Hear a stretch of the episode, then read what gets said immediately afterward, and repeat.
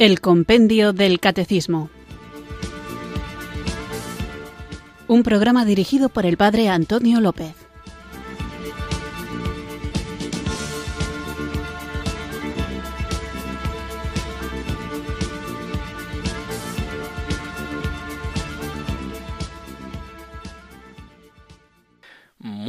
Tardes, queridos oyentes de Radio María. Recibido un cariñoso saludo desde Irurzun, en Navarra, quienes sintonizáis una tarde más esta radio que cambia vidas, esta emisora de la Virgen, Radio María, para escuchar el programa El Compendio del Catecismo, nuestro espacio diario de formación católica en el que tratamos de conocer la fe que debemos vivir, compartir y que tenemos que estar preparados porque la amamos para defender.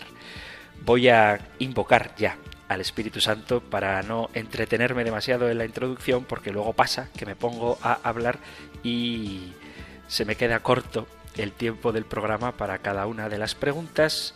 Y ocurre a veces que dejo cosas en el aire que me gustaría aclarar porque a veces no quedan del todo nítidas y por eso vamos a empezar ya el programa para poder dar respuesta a alguna interrogante que me habéis enviado con respecto al programa anterior.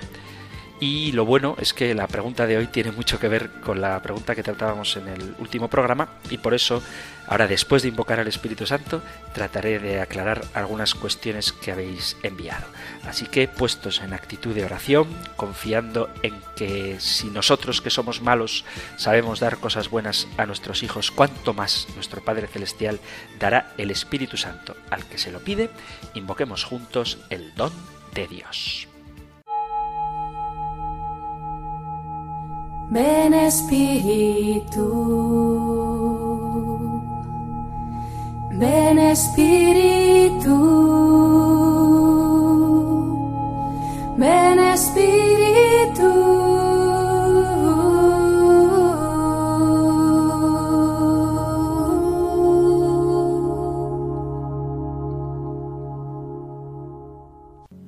Querido Dios, que un día presentaste en el río Jordán a tu Hijo para ser bautizado. Te damos gracias porque un día también a nosotros nos acercaste a la pila del bautismo para recibir el agua de la vida. Aquel día nos hiciste hijos tuyos y herederos de tu reino. Aquel día nos acogiste como miembros de la Iglesia. Ella es también nuestra casa y nuestra escuela de vida. Aquel día nos diste una familia grande, la de todos los hermanos cristianos. Aquel día nos enseñaste a pronunciar con más sentido palabras como Padre, hermano, vida, luz, gracia, amor, perdón. Aquel día borraste nuestros pecados y nos invitaste a ser buenos siempre. Aquel día tú también ganaste un nuevo hijo y a mí me diste permiso para llamarte Padre. Qué bonito es pronunciar este nombre. Padre. Aquel día nos regalaste el mejor de los regalos, la gracia de Jesucristo, tu Hijo amado y mi hermano mayor. Aquel día me encomendaste a la luz de tu Espíritu para que alumbre mi vida y no camine en tinieblas. Gracias, Padre. Gracias, Jesucristo. Gracias, Espíritu Santo, porque un día fui bautizado en vuestro nombre. Amén.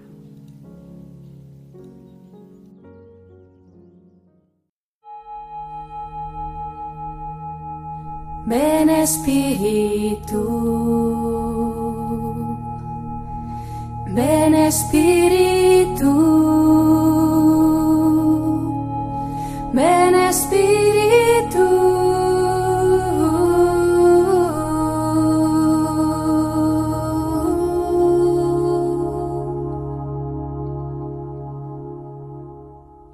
Vamos allá con nuestro nuevo programa y en el programa anterior hablábamos de si es necesario el bautismo para la salvación. Dice el compendio, como respuesta a esta pregunta, el bautismo es necesario para la salvación de todos aquellos a quienes el Evangelio ha sido anunciado y han tenido la posibilidad de pedir este sacramento. Veíamos como en la Sagrada Escritura, tanto en los Evangelios como en las cartas de San Pablo, y mencionaba también a los santos padres, se especifica, deja clara, la necesidad del bautismo que no es simplemente un hecho simbólico que expresa nuestra fe, como opinan algunos, sino que realmente el bautismo opera, obra en el espíritu, en el alma de quien lo recibe, una auténtica transformación, porque es un sacramento, es un signo visible de una realidad invisible,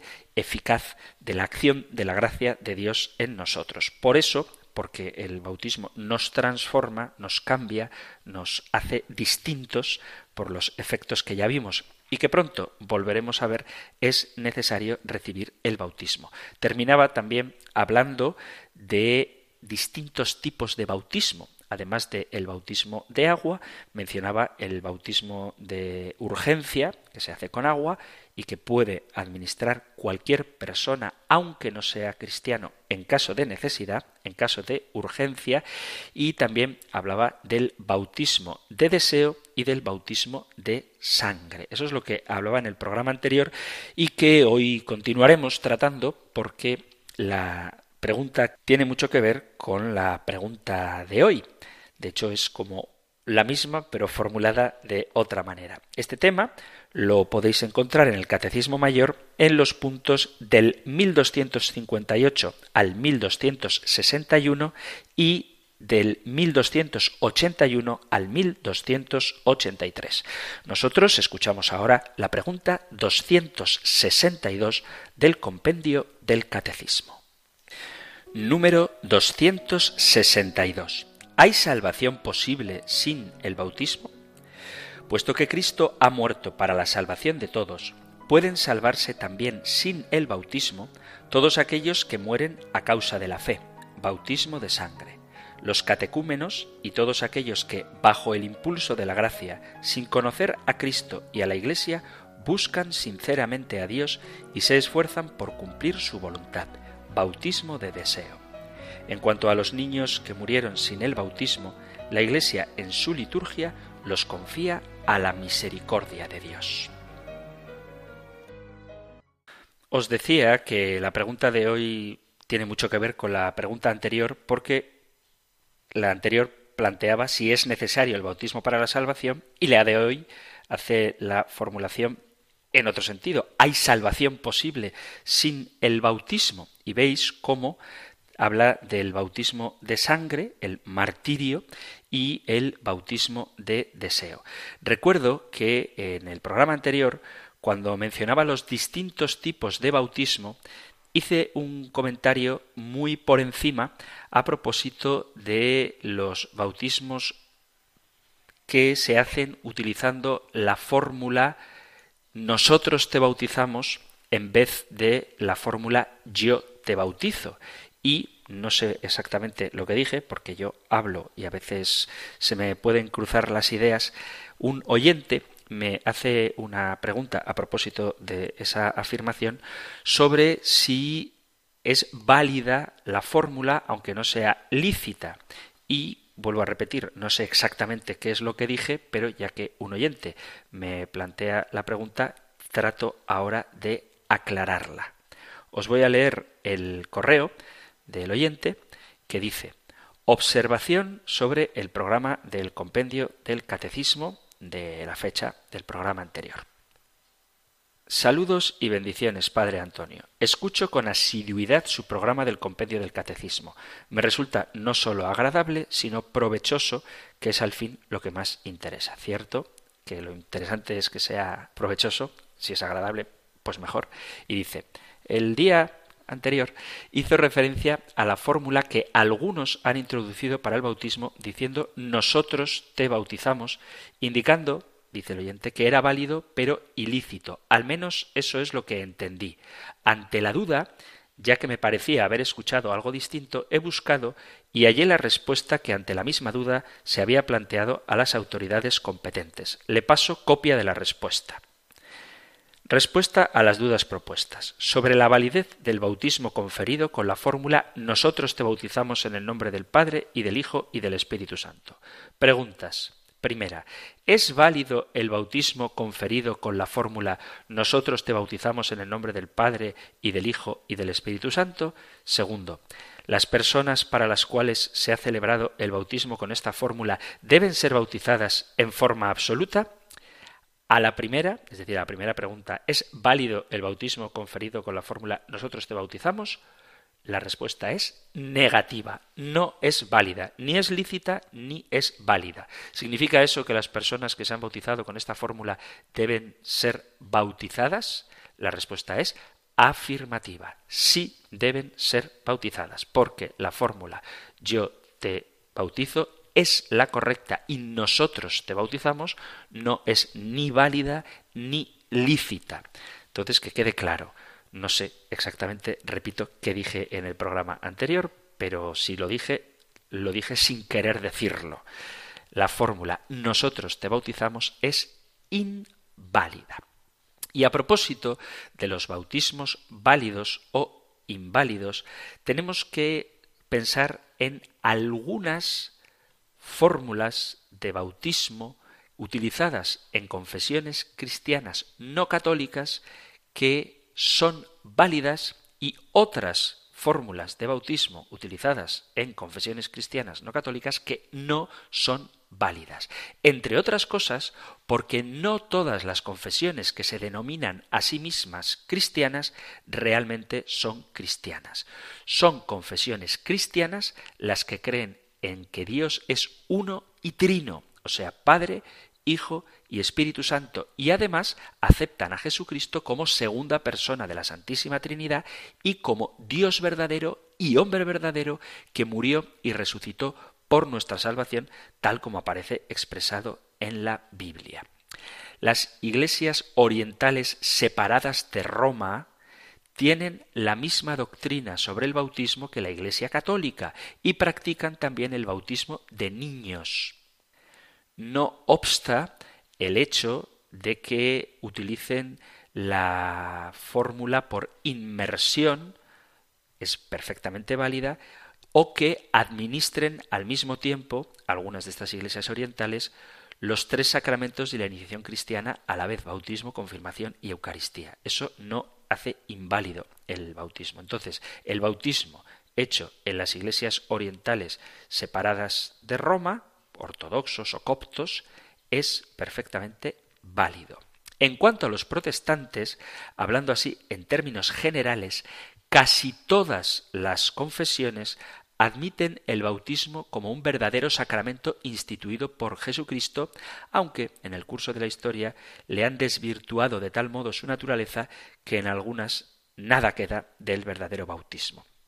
Los anglicanos reconocen en su libro litúrgico oficial, el Prayer Book, toda la doctrina tradicional y correcta sobre el bautismo. Aunque es verdad que desdibujan un poco estos rasgos, lo cierto es que a día de hoy han recobrado la importancia que tiene el bautismo en la Iglesia anglicana.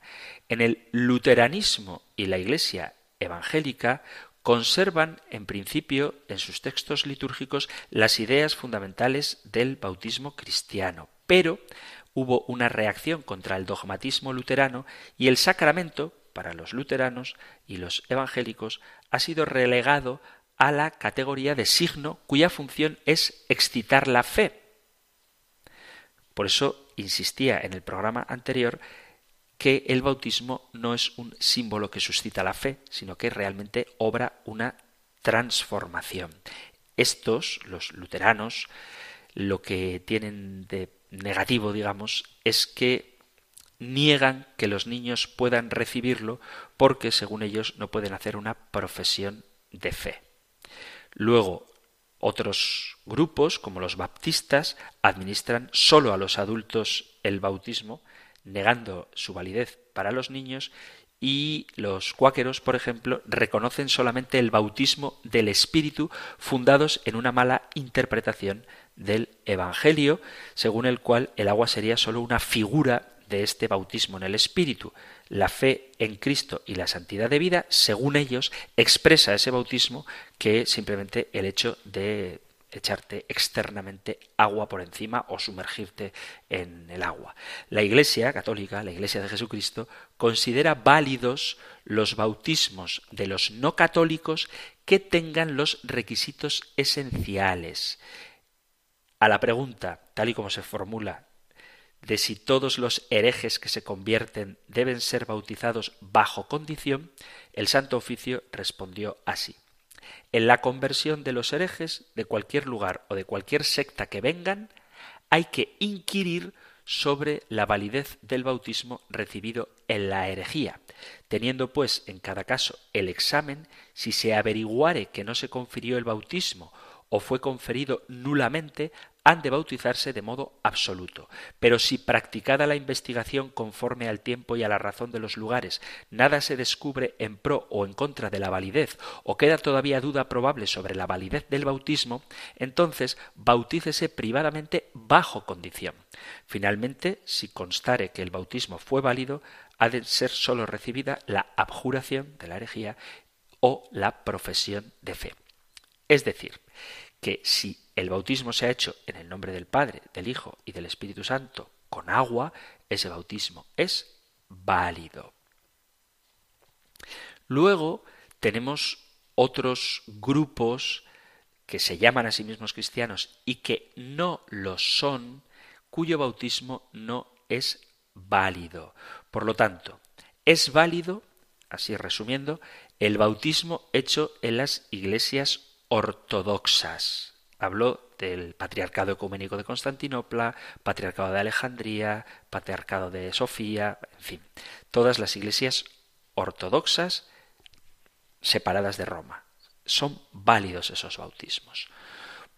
Pueden ser válidos, salvo que haya una causa grave para dudar de ello, las celebraciones del bautismo hechas en las llamadas iglesias históricas, luteranos, calvinistas, metodistas, episcopalianos, presbiterianos, la comunión anglicana. Estos bautismos, salvo que haya razones objetivas para dudar de su validez, lo son, son válidos.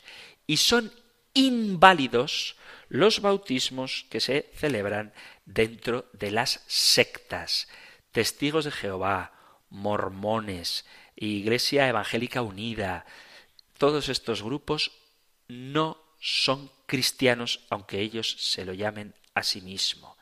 No son válidos los bautismos hechos dentro de los grupos de las iglesias pentecostales, las asambleas de Dios, la iglesia de Dios pentecostal y bueno, la infinidad de grupos, la Iglesia Luz del Mundo, iglesias evangélicas independientes, como se van inventando cada día una nueva, pues todas estas de los grupos pentecostales no son válidos.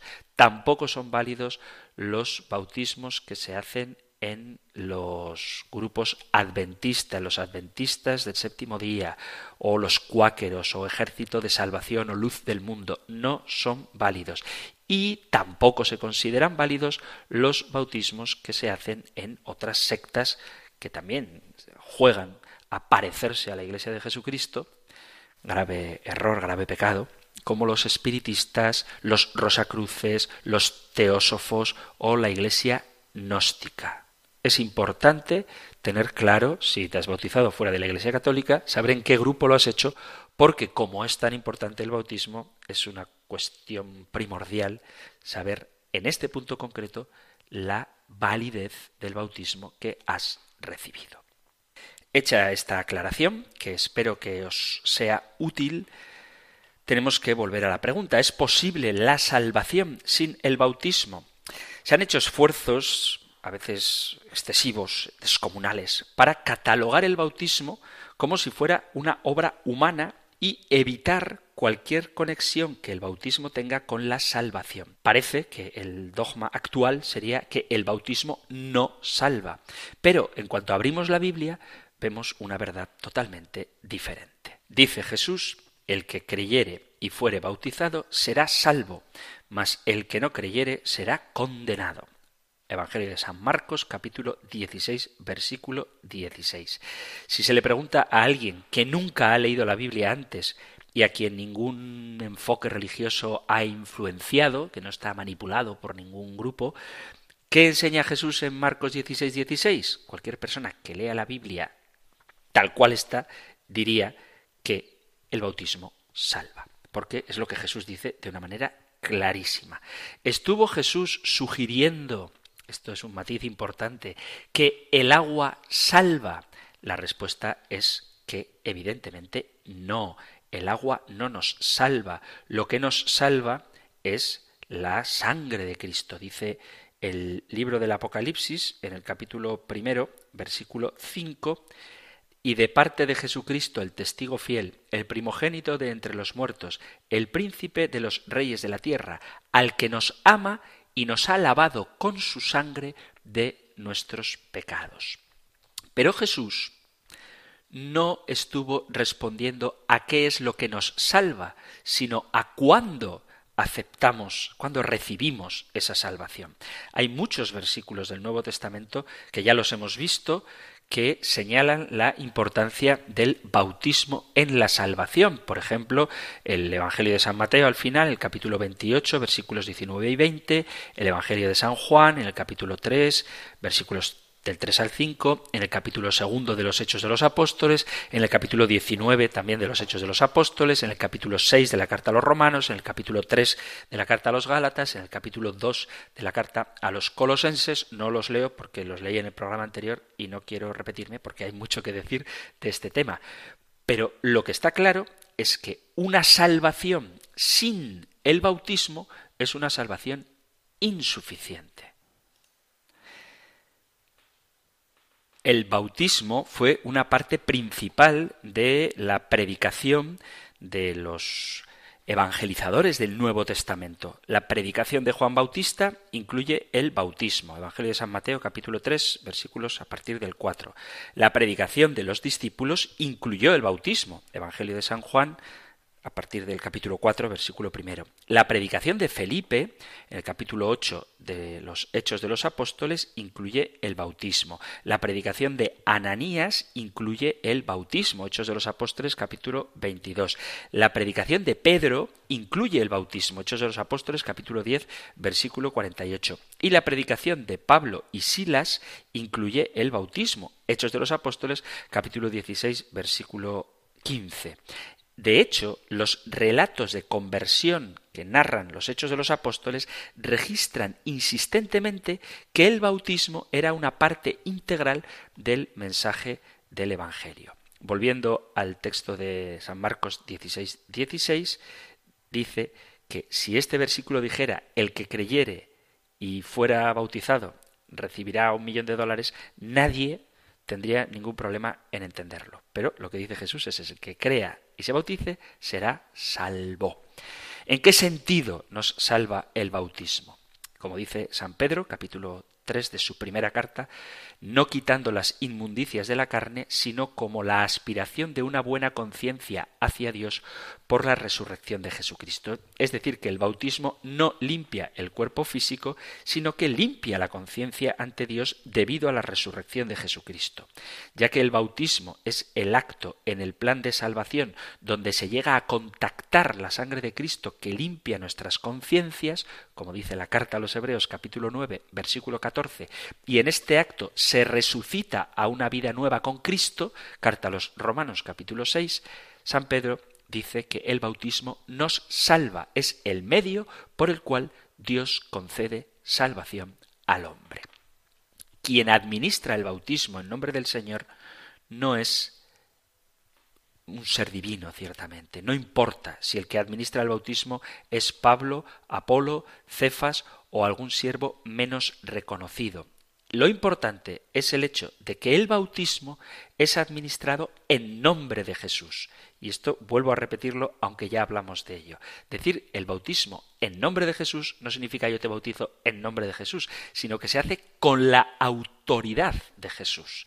El bautismo se hace con la autoridad de Cristo. Primera carta a Corintios capítulo 1 versículo 13, Hechos de los Apóstoles capítulo 2 versículo 38 habla del bautismo en nombre de Cristo, con la autoridad de Cristo. Pero el bautismo, según Mateo 28, ha de hacerse en el nombre del Padre, del Hijo y del Espíritu Santo. El bautismo es un componente esencial a la misión cristiana y a la recepción de la salvación. El bautismo que ahora nos salva, dice San Pedro en ese capítulo 3 de su primera carta.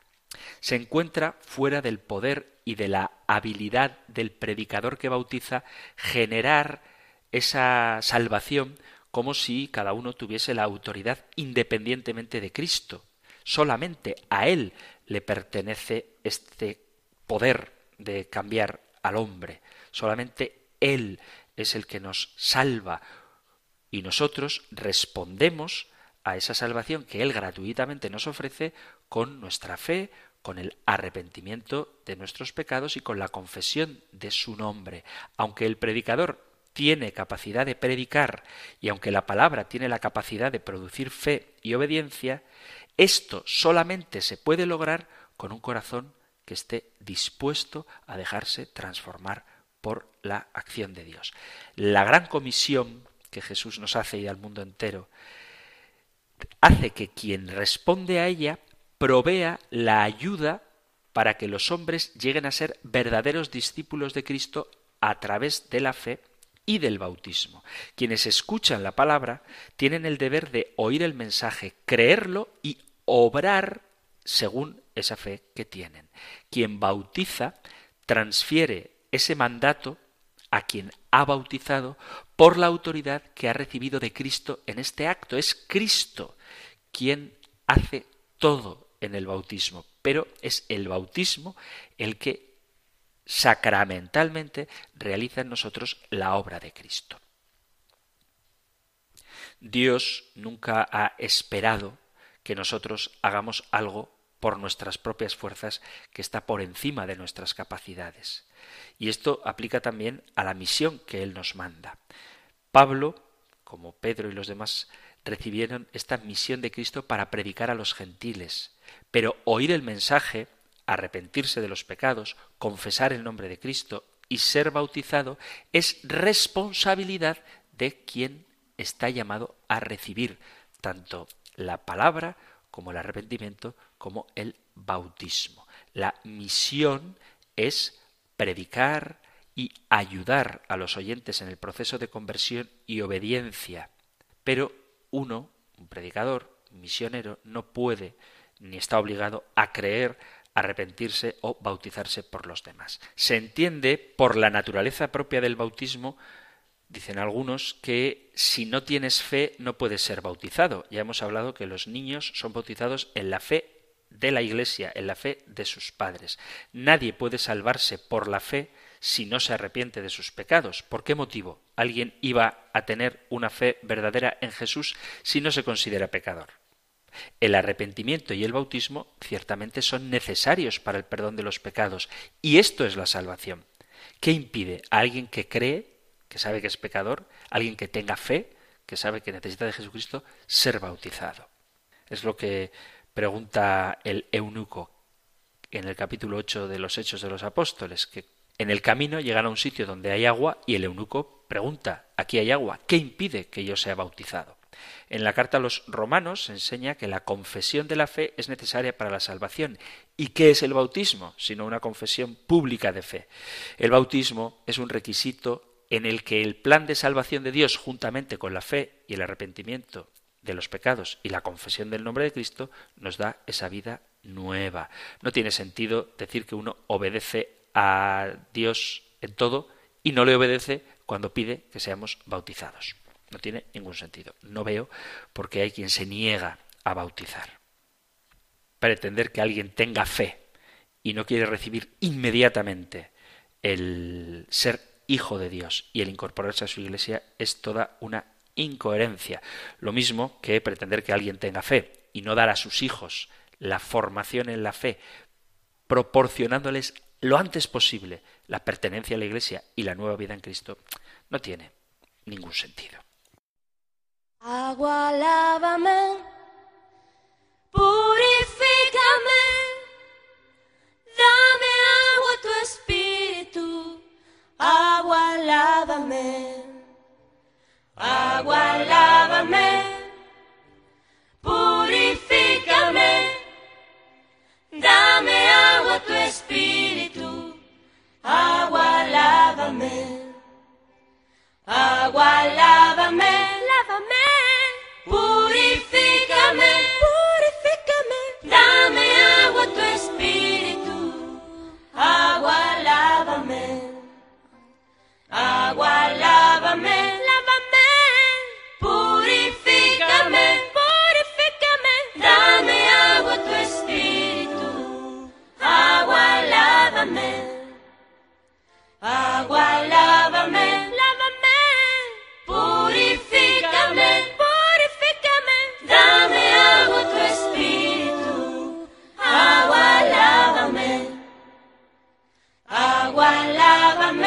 Purifícame,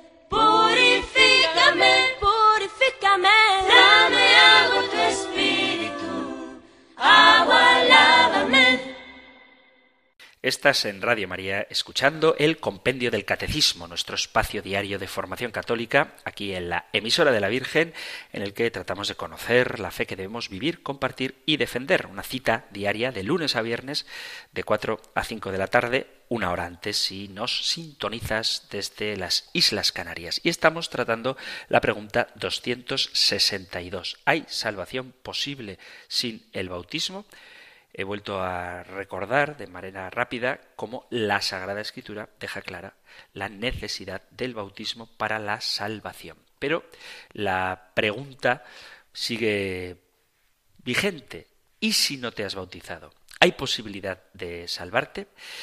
Me vais a permitir que vuelva a remitiros a otra pregunta anterior del compendio del catecismo que está muy relacionada con esta. Si el bautismo te incorpora a la Iglesia, y es necesario el bautismo para la salvación, esto está asociada, asociado con la pregunta 171 del compendio. Os recuerdo que podéis escuchar los programas anteriores en el podcast que se cuelga en la página web de Radio María y también podéis encontrarlo en vuestra aplicación del teléfono móvil de una manera muy sencilla, muy intuitiva. Podéis buscar el podcast del programa El Compendio del Catecismo y ahí ordenado por números y fechas y además con la pregunta en el enunciado del podcast podéis encontrar la pregunta que os interese. Y en este caso os quiero remitir a la 171 que pregunta ¿Qué significa la afirmación fuera de la Iglesia no hay salvación? La respuesta dice, la afirmación fuera de la Iglesia no hay salvación significa que toda salvación viene de Cristo cabeza por medio de la Iglesia, que es su cuerpo. Por lo tanto, no pueden salvarse quienes, conociendo la Iglesia como fundada por Cristo y necesaria para la salvación, no entran y no perseveran en ella. Al mismo tiempo, gracias a Cristo y a su Iglesia pueden alcanzar la salvación eterna todos aquellos que sin culpa alguna ignoran el Evangelio de Cristo y su Iglesia, pero buscan sinceramente a Dios y bajo el influjo de la gracia se esfuerzan en cumplir su voluntad conocida mediante el dictamen de la conciencia. Y esta respuesta de la pregunta 171 se parece a la del programa de hoy, la 262. Dice, puesto que Cristo ha muerto para la salvación de todos, pueden salvarse sin el bautismo todos aquellos que mueran a causa de la fe, los catecúmenos, y todos aquellos que bajo el impulso de la gracia, sin conocer a Cristo y a la Iglesia, buscan sinceramente a Dios y se esfuerzan por cumplir su voluntad. Lo mismo dice la pregunta 261, que el bautismo es necesario para la salvación de todos aquellos a quienes el Evangelio ha sido anunciado y han tenido la posibilidad de pedir este sacramento. Jesucristo dice que el que crea y se bautice será salvado, pero el que no crea se condenará. Vuelvo a repetir, Evangelio de San Marcos, capítulo 16, versículo 16. La constitución dogmática del Concilio Vaticano II, Lumen Gentium, dice en el número 14, Cristo, presente para nosotros en su cuerpo, que es la Iglesia, es el único mediador y la única forma de salvación. En términos explícitos, él mismo afirmó la necesidad de la fe y del bautismo, y por lo tanto afirmó la necesidad de la Iglesia, porque a través del bautismo, a través de esa puerta, los hombres entran a la Iglesia. Por lo tanto, quien sabiendo que la Iglesia católica fue hecha necesaria por Cristo, se niegue a entrar o permanecer en ella, no podrá ser salvado. Esto del Concilio Vaticano II podría llevarnos a la conclusión equivocada de que sólo los bautizados y que permanecen en la Iglesia pueden salvarse. Pero esto se refiere a los que, y aquí está el matiz, a los que sabiéndolo se niegan a permanecer o a pertenecer en la Iglesia. Jesús se refiere a creer en Él y no rechazarlo, pero si lo has conocido, porque no puedes rechazar a quien no has conocido. Dios, que es bondad infinita, no niega la salvación a quien no hace algo porque no sabe. Saber no significa solo haber oído o conocer superficialmente, sino conocer bien y entender correctamente. Muchos no conocen de verdad a Cristo y a veces, por culpa de los que debemos evangelizar, que no siempre lo hacemos bien, por eso en ocasiones el hecho de que algunos no conozcan a Cristo no es culpa de ellos, sino culpa nuestra, o porque no hablamos de Él suficientemente o porque no hablamos de Él correctamente. Ser debidamente evangelizado no es sencillamente haber recibido el catecismo de niños y conocer superficialmente algunas pocas cosas de Jesús y de la Iglesia. Muchos bautizados hoy no creen o se alejan porque no les enseñamos bien nuestra doctrina o les hemos enseñado algunos errores que no forman parte de la verdadera doctrina de la Iglesia. Hay quienes no creen en Dios porque presentamos mal a Dios. Hay cada vez menos, pero todavía existen personas que dan una imagen de Dios como un ser implacable, vengativo, terrible y castigador, y no como el verdadero Dios Padre de amor y misericordia. Hay gente que se aleja de la Iglesia porque la presentamos no como el cuerpo de Cristo, sino como una institución represiva que impone leyes y obligaciones y no como lo que es en verdad una comunidad de amor.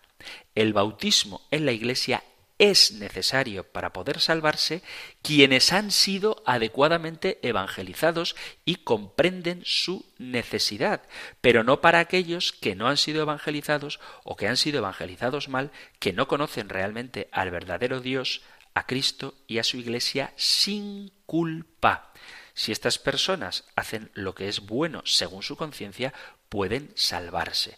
Yo tengo la fortuna de haber tenido encuentros, debates con personas alejadas de la Iglesia, seguro que muchos de vosotros también, y cuando dan sus argumentos a propósito de por qué no creen en la Iglesia, lo cierto es que hay que darles la razón en que yo tampoco creería en una iglesia que fuera como ellos piensan, o tampoco creería en un Dios que fuera como ellos piensan.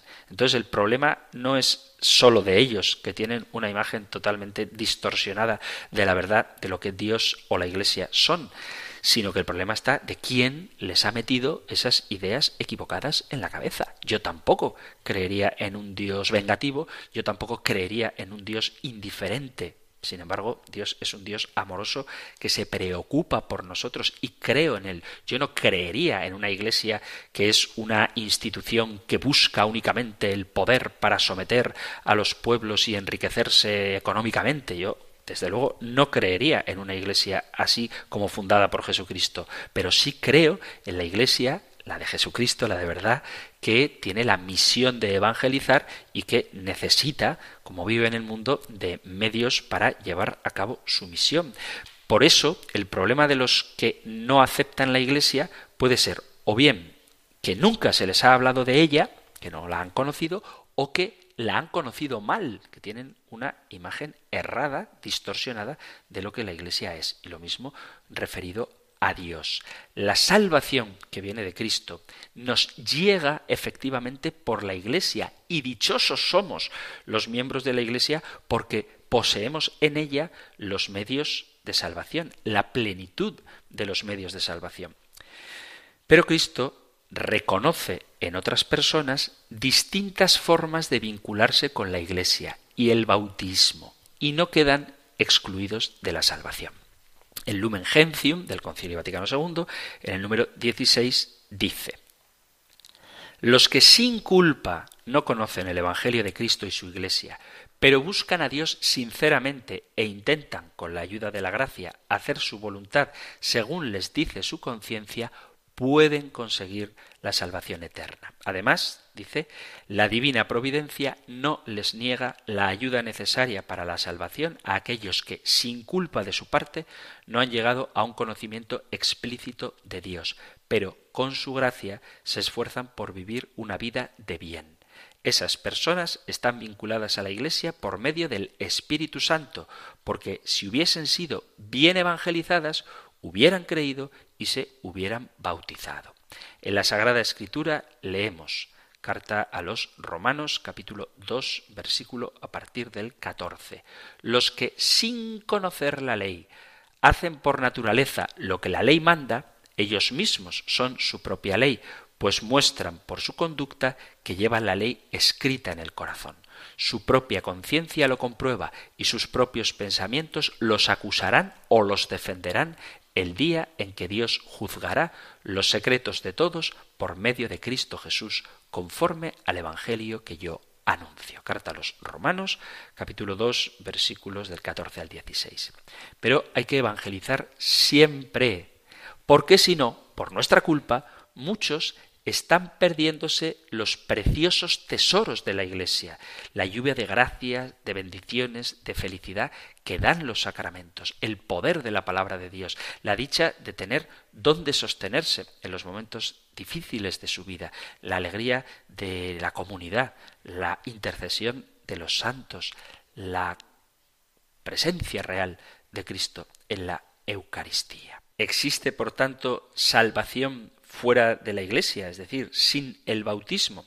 Juan Pablo II habló de este tema con mucha claridad al enfrentarse a ideas y opiniones erróneas y confusas presentes a veces en la discusión teológica y entre algunos grupos y asociaciones eclesiales. Ideas que desconocían que Cristo es el Salvador único y universal, ideas que disminuían la o disminuyen la necesidad de la Iglesia de Cristo para la salvación. Tal es el caso de algunos que piensan y predican un supuesto carácter limitado de la revelación de Cristo que encontraría un complemento en las demás religiones, como si la verdad sobre Dios no pudiera ser captada y manifestada en su totalidad por ninguna religión, tampoco por el cristianismo y ni siquiera por Jesucristo.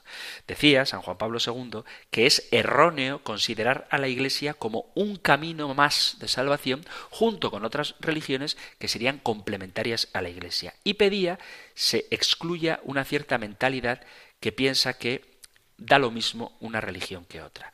San Juan Pablo II nos dio la seguridad sobre la unicidad y universalidad salvífica de Cristo y de la Iglesia que Él, que Cristo, fundó. El Señor Jesús constituyó su Iglesia como realidad salvífica, como su cuerpo mediante el cual Él mismo actúa en la historia de la salvación y al que nos incorporamos por medio del bautismo.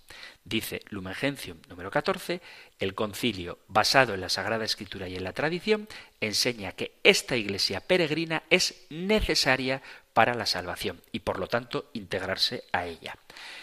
El catecismo, siguiendo la enseñanza milenaria de la Iglesia, nos recuerda que la Iglesia católica es instrumento de salvación y universal. La Iglesia es en este mundo el sacramento de la salvación, el signo y el instrumento de la comunión con Dios y entre los hombres. Y esta ha sido la posición de la Iglesia desde sus comienzos y durante sus dos mil años de existencia. Sin embargo, si bien en forma general se dice que es necesaria la pertenencia a la Iglesia, es decir, el bautismo para la salvación, hay que entender bien lo que significa por eso os remitía a la pregunta 171 que fuera de la Iglesia no hay salvación. La afirmación de que no hay salvación fuera de la Iglesia no se refiere a los que sin culpa suya no conocen a Cristo y a la Iglesia que Él ha fundado. Buscan a Dios con sincero corazón, intentan en su vida, con la ayuda de la gracia, hacer la voluntad de Dios conocida a través de lo que dice en su conciencia, pueden conseguir la salvación eterna. Pero, advertía el Papa, que en su búsqueda sincera de la verdad de Dios están de hecho ordenados a Cristo y a su cuerpo, que es la Iglesia. Añade el Papa, San Juan Pablo II, un dato que es muy importante, y es que, de todos modos, se encuentran en una situación deficitaria si se compara con la de los que en la Iglesia tienen la plenitud de los medios de salvación. Sabemos que Cristo dejó bien especificada la necesidad de la fe y el bautismo para la salvación. No me canso de repetir Marcos 16, 16. El que crea y se bautice se salvará. El que se resista a creer se condenará. Además, instituyó su Iglesia como instrumento de salvación en la que entramos a formar parte desde el momento de nuestro bautismo. De aquí que no podrían salvarse aquellos que, sabiendo que Cristo fundó su Iglesia como necesaria para la salvación, sin embargo, no hubieran querido entrar a ella o hubieran escogido separarse de ella. Vamos a aclarar un poco más. Para todos aquellos que rechazan no que no conocen, que rechazan la doctrina de Cristo, que evaden la pertenencia a la Iglesia o que se separan formalmente mediante la terrible apostasía o informalmente, de hecho, viviendo como si no fueran cristianos, de ella, que es el instrumento de salvación que Dios mismo nos ha dejado, y esto lo hacen con pleno conocimiento y con pleno consentimiento, ponen en grave peligro su salvación eterna. Pero existe la posibilidad de salvación para muchas personas fuera de la Iglesia de Cristo. Por ejemplo, aquellas que vivieron antes que Cristo y no formaron parte del pueblo de Israel, que era la prefiguración de la Iglesia en el Antiguo Testamento, y no se bautizaron. Igualmente también tenían y tienen la posibilidad de salvación los que no conocieron o no conocen a Cristo y de su iglesia. Por ejemplo, los aborígenes de esas tribus que todavía no han sido evangelizadas, que nunca han oído hablar de Cristo, tienen posibilidad de salvarse. ¿Qué ocurre? Pregunta muy común. Con las personas que pertenecen a otras religiones. Tenemos un documento sobre este tema, emitido por la Iglesia Católica, que es la Declaración Dominus Iesus del año 2000, y dice, ante todo, debe ser firmemente creído que la Iglesia peregrinante es necesaria para la salvación, pues Cristo es el único mediador y el camino de salvación presente a nosotros en su cuerpo, que es la Iglesia. Esta doctrina no se contrapone a la voluntad salvífica universal de Dios. Por tanto, es necesario mantener unidas estas dos verdades, es decir, la posibilidad real de salvación en Cristo para todos los hombres y la necesidad de la Iglesia en orden a esta misma salvación. Para aquellos que no son formal y visiblemente miembros de la Iglesia, la salvación de Cristo es accesible en virtud de la gracia, que, aun teniendo una misteriosa relación con la Iglesia, no les introduce formalmente en ella, sino que los ilumina de manera adecuada en su situación interior y ambiental. Esta gracia proviene de Cristo, es fruto de su sacrificio y es comunicada por el Espíritu Santo. Sobre el modo en que la gracia salvífica de Dios llega a los individuos no cristianos, el Concilio Vaticano II se limita a afirmar que Dios la dona por caminos que Él solo sabe. La teología trata de profundizar este argumento. Sin embargo, queda claro que sería contrario a la fe católica considerar que la Iglesia católica sería un camino más de salvación que vendría a ser complementado por otras religiones. Esto sería falso.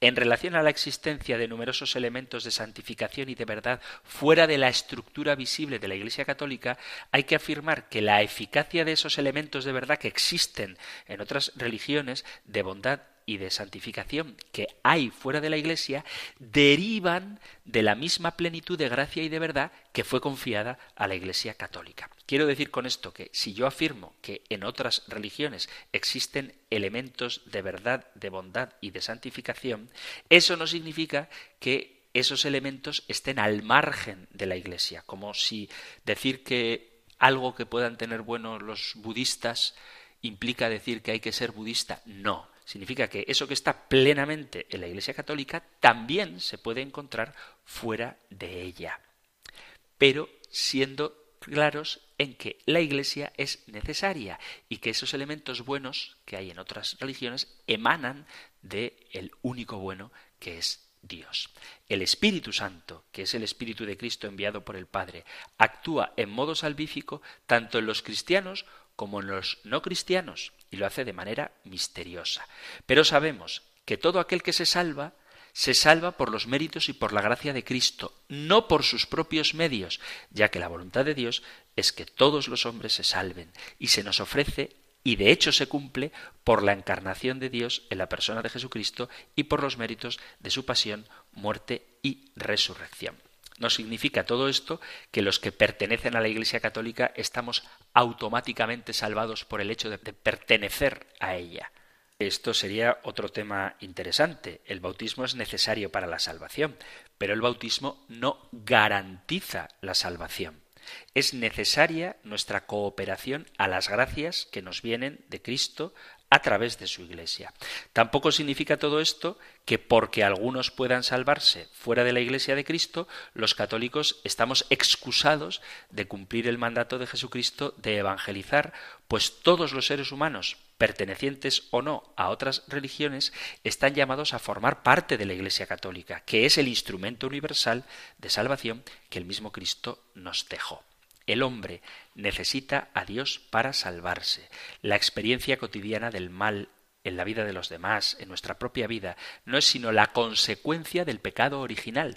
Romper las cadenas que nos atan al mal solo es posible si Dios decide descender, sacarnos de las tinieblas, tender su mano amorosa y rescatarnos de la situación en la que nos encontramos. Y todo esto ocurrió con la venida de Cristo al mundo, no hay otro nombre bajo el cielo por el cual podamos ser salvados, dice los Hechos de los Apóstoles capítulo 4 versículo 12. Jesús, con su aceptación total de la voluntad del Padre, nos ha salvado y rescatado por su sangre, como citada antes en el capítulo primero del Apocalipsis, por lo cual Dios le exaltó y le otorgó el nombre que está sobre todo nombre, para que al nombre de Jesús toda, toda rodilla se doble, en los cielos, en la tierra y en los abismos, y toda lengua confiese que Cristo Jesús es Señor para gloria de Dios Padre. Carta a los Filipenses, capítulo 2 por los Evangelios, sabemos que Cristo quiso continuar su acción salvadora por medio de la Iglesia y ha garantizado que estará con sus discípulos siempre y a la vez nos envía a bautizar en el nombre del Padre, del Hijo y del Espíritu Santo, de forma que quien no recibe al discípulo de Cristo rechaza al mismo Cristo, como dice Jesús en el Evangelio de San Lucas capítulo 10 versículo 16. Por lo tanto, resulta claro que la salvación se encuentra en la Iglesia. ¿Y qué pasa con los que están fuera de ella? Nosotros sabemos bien por la Biblia que Dios quiere que todos los hombres se salven y lleguen al conocimiento de la verdad. Es una cita que he dicho mucho, pero no ha dado el versículo. Primera carta a Timoteo, capítulo 2, versículo 4. La acción visible de Cristo y del Espíritu Santo en la Iglesia no impide el que haya una acción invisible que puede alcanzar también a los que no pertenecen de modo explícito a la Iglesia, pero en el fondo son tocados por la única y misma salvación de Cristo. Tenemos que afirmar sin lugar a dudas que sólo Cristo es el Salvador del mundo. La Iglesia Católica es la señal visible y plena de la acción salvadora de Cristo y de la acción santificadora del Espíritu Santo. Fuera de la Iglesia Católica hay elementos de salvación, pero no en su plenitud, por lo que conviene seguir anunciando a los hombres que sólo serán plenamente felices y acogerán la verdad de la acción redentora de Cristo si viven el Evangelio y se unen en el amor, la fe y la esperanza a la comunidad visible de nuestro Señor creó y en la que sigue presente, gracias a los sacramentos, bajo la guía del Santo Padre, del Papa, de los obispos que suceden en el tiempo a los primeros apóstoles. Y a la Iglesia nos incorporamos por el bautismo. La salvación no está garantizada por el bautismo. La salvación es un proceso de toda la vida. No basta con creer para salvarse se requiere amor, ser justo, hacer buenas obras, recibir los sacramentos, obedecer. No basta con aceptar a Cristo como Señor y Salvador y creer en Él o realizar incluso milagros en su nombre, pues Él mismo dice, ¿por qué me llamáis Señor, Señor y no hacéis lo que yo os digo? No todo el que me diga Señor, Señor entrará en el reino de los cielos, sino el que haga la voluntad de mi Padre Celestial. Muchos me dirán aquel día, Señor, Señor, no profetizamos en tu nombre y en tu nombre expulsamos demonios y en tu nombre hicimos muchos milagros, y entonces les declararé, jamás os conocí, apartaos de mí, agentes de iniquidad. Evangelio de San Mateo, capítulo 7, a partir del versículo 21. Por lo tanto, el bautismo es necesario para la salvación.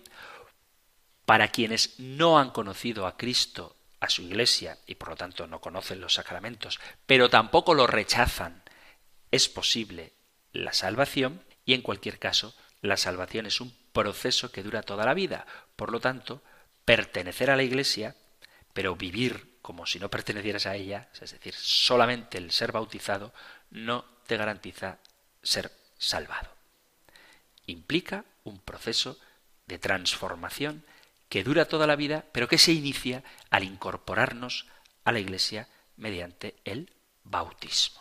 Se ha terminado el tiempo para nuestro programa de hoy. Me hubiera gustado, ya que el compendio habla al final de los niños que mueren sin el bautismo y a quienes la Iglesia en su liturgia confía a la misericordia de Dios, pues me hubiera gustado hablar del limbo, que es una de esas cosas que a veces se sacan cuando se pretende atacar a la Iglesia diciendo que ha cambiado sus dogmas. Porque antes existía el limbo y ahora no. Bueno, pues si os interesa que hable de esto, ya sabéis que Tenéis a vuestra disposición el correo electrónico y el número de teléfono de WhatsApp para formular vuestras preguntas y poder responder a ellas con el tiempo que sea necesario.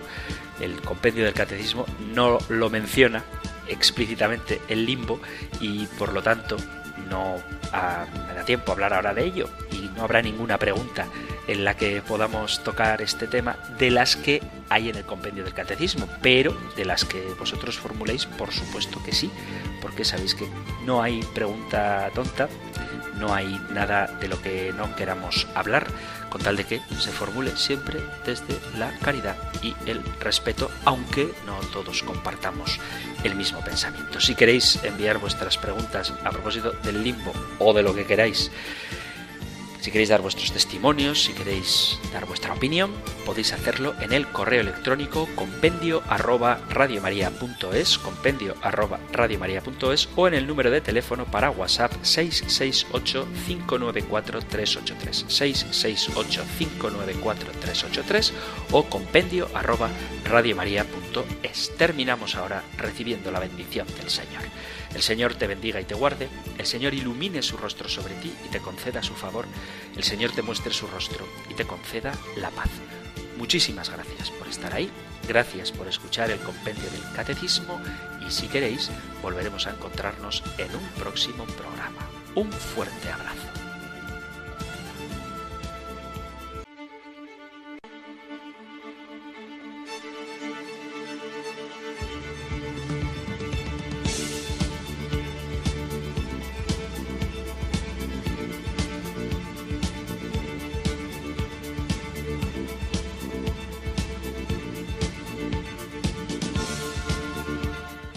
El Compendio del Catecismo.